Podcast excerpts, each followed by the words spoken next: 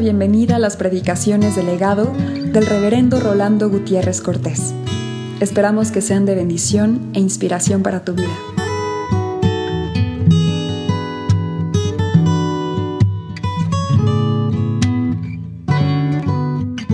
Mateo 18.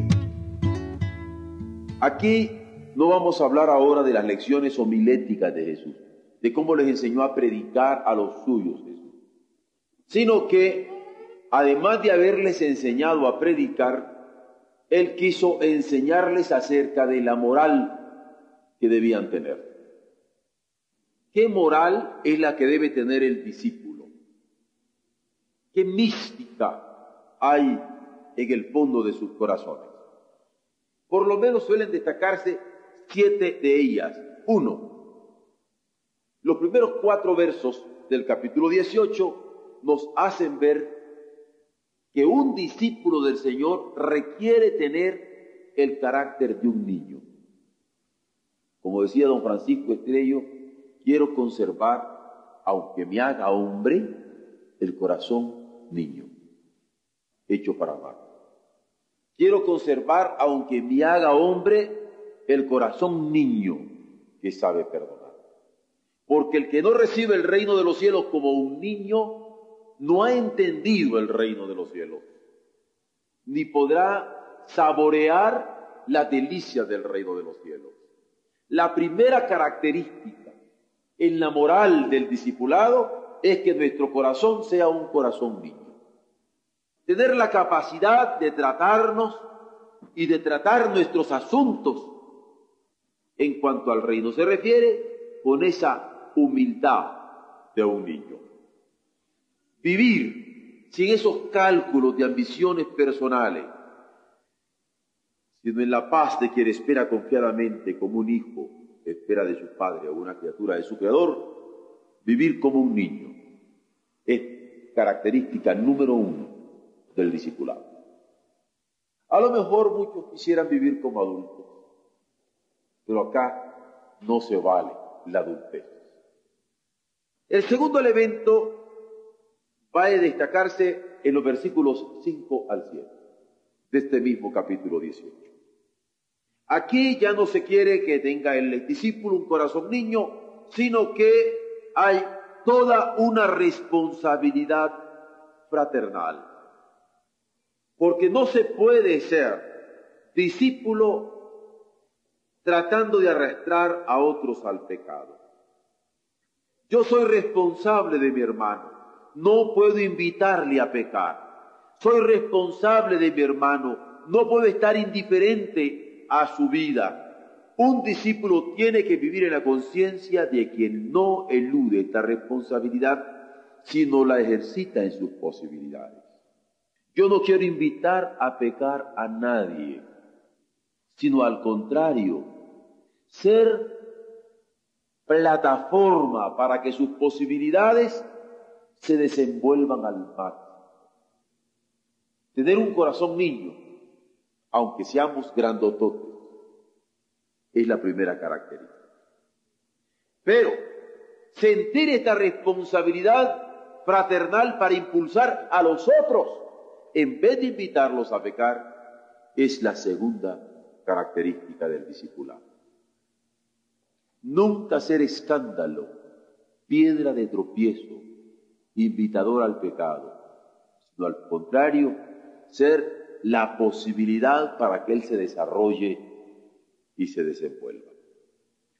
Del versículo 8 al 10 podremos ver que se requiere una renuncia al mundo para obedecer al Señor. Es decir, se requiere una disposición de sacrificio. Nadie puede renunciar al mundo si no está dispuesto al sacrificio.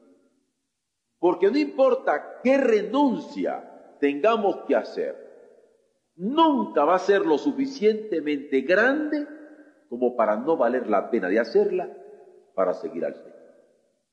Él es, repetimos, el amor sobre todo amor.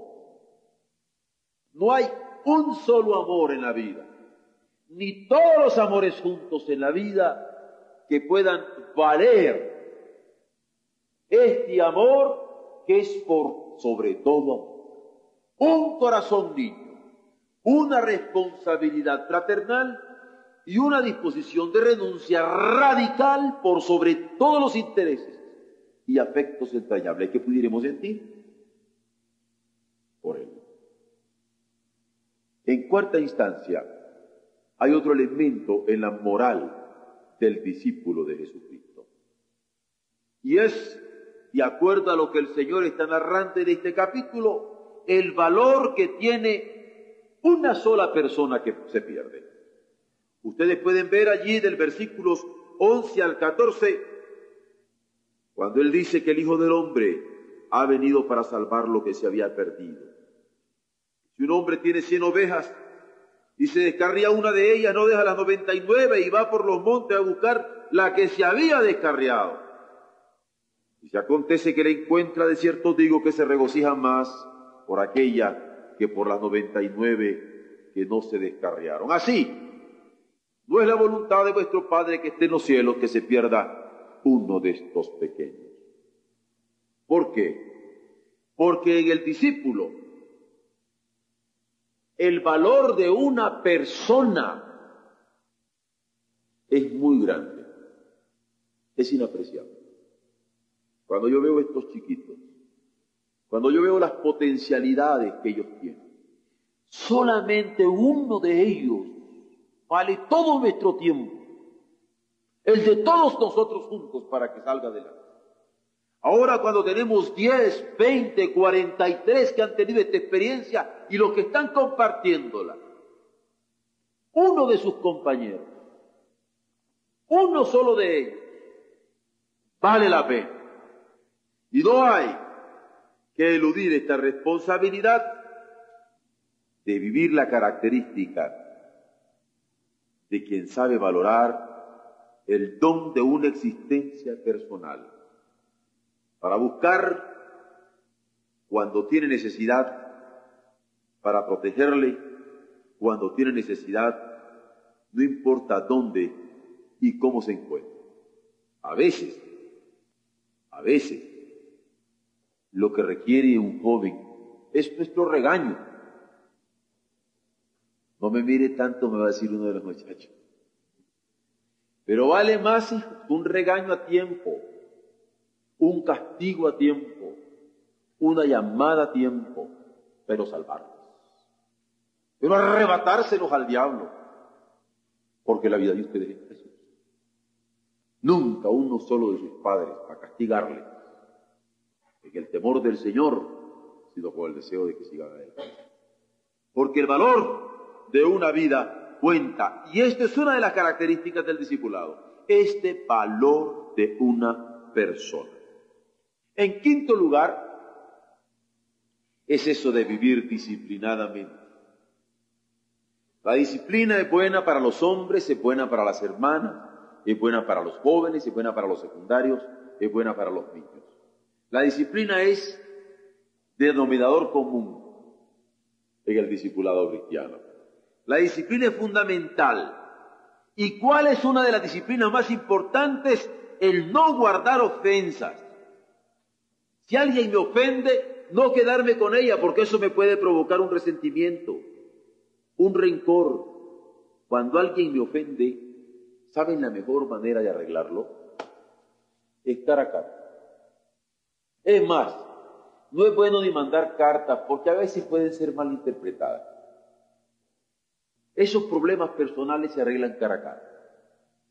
Es mejor. Yo no dudo podemos menos que mandar una carta, bueno, pues hay que mandar. Porque a lo mejor la persona no quiere ni hablar con nosotros. Pero así, a niveles personales, si es posible, mejor hablarlo cara a cara. ¿Por qué? Porque debemos tener la disciplina de guardar sin ofensas nuestro corazón, de guardar sin resentimientos nuestro corazón, de guardar sin rencor en nuestro corazón. Un discípulo tiene prohibido guardar ofensas, prohibido guardar resentimiento, prohibido guardar rencor. Porque es menester tener libre el alma para amar, libre el alma para perdonar, libre el alma para ayudar a otro. Qué feo eso decir prohibido.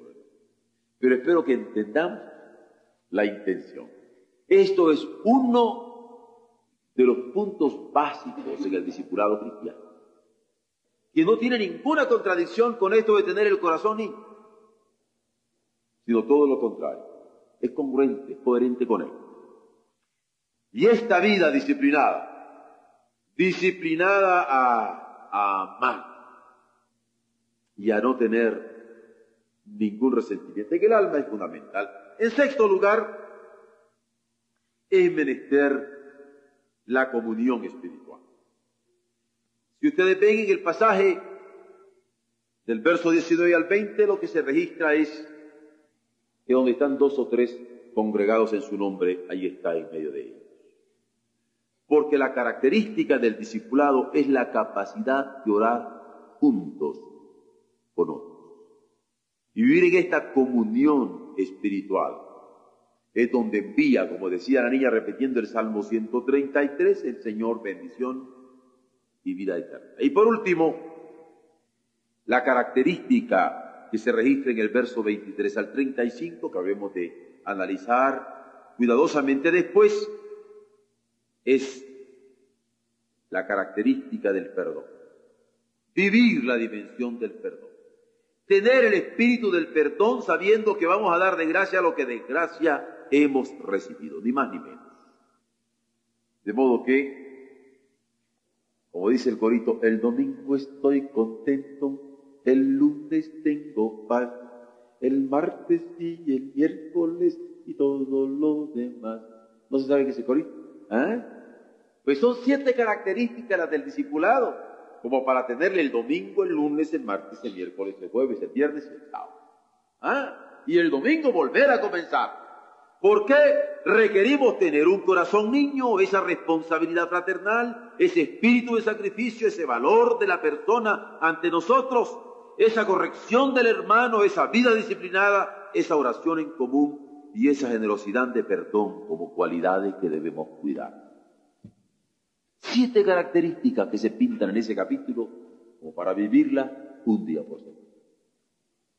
Dios permita que esta moral del discipulado, que vamos a considerar en los próximos ocho, próximos cuatro semanas, los próximos ocho reuniones, queden de tal manera grabadas en estas almas que todos seamos edificados al considerar y asimilar y estar dispuestos con disponibilidad a acatar su palabra. Amén.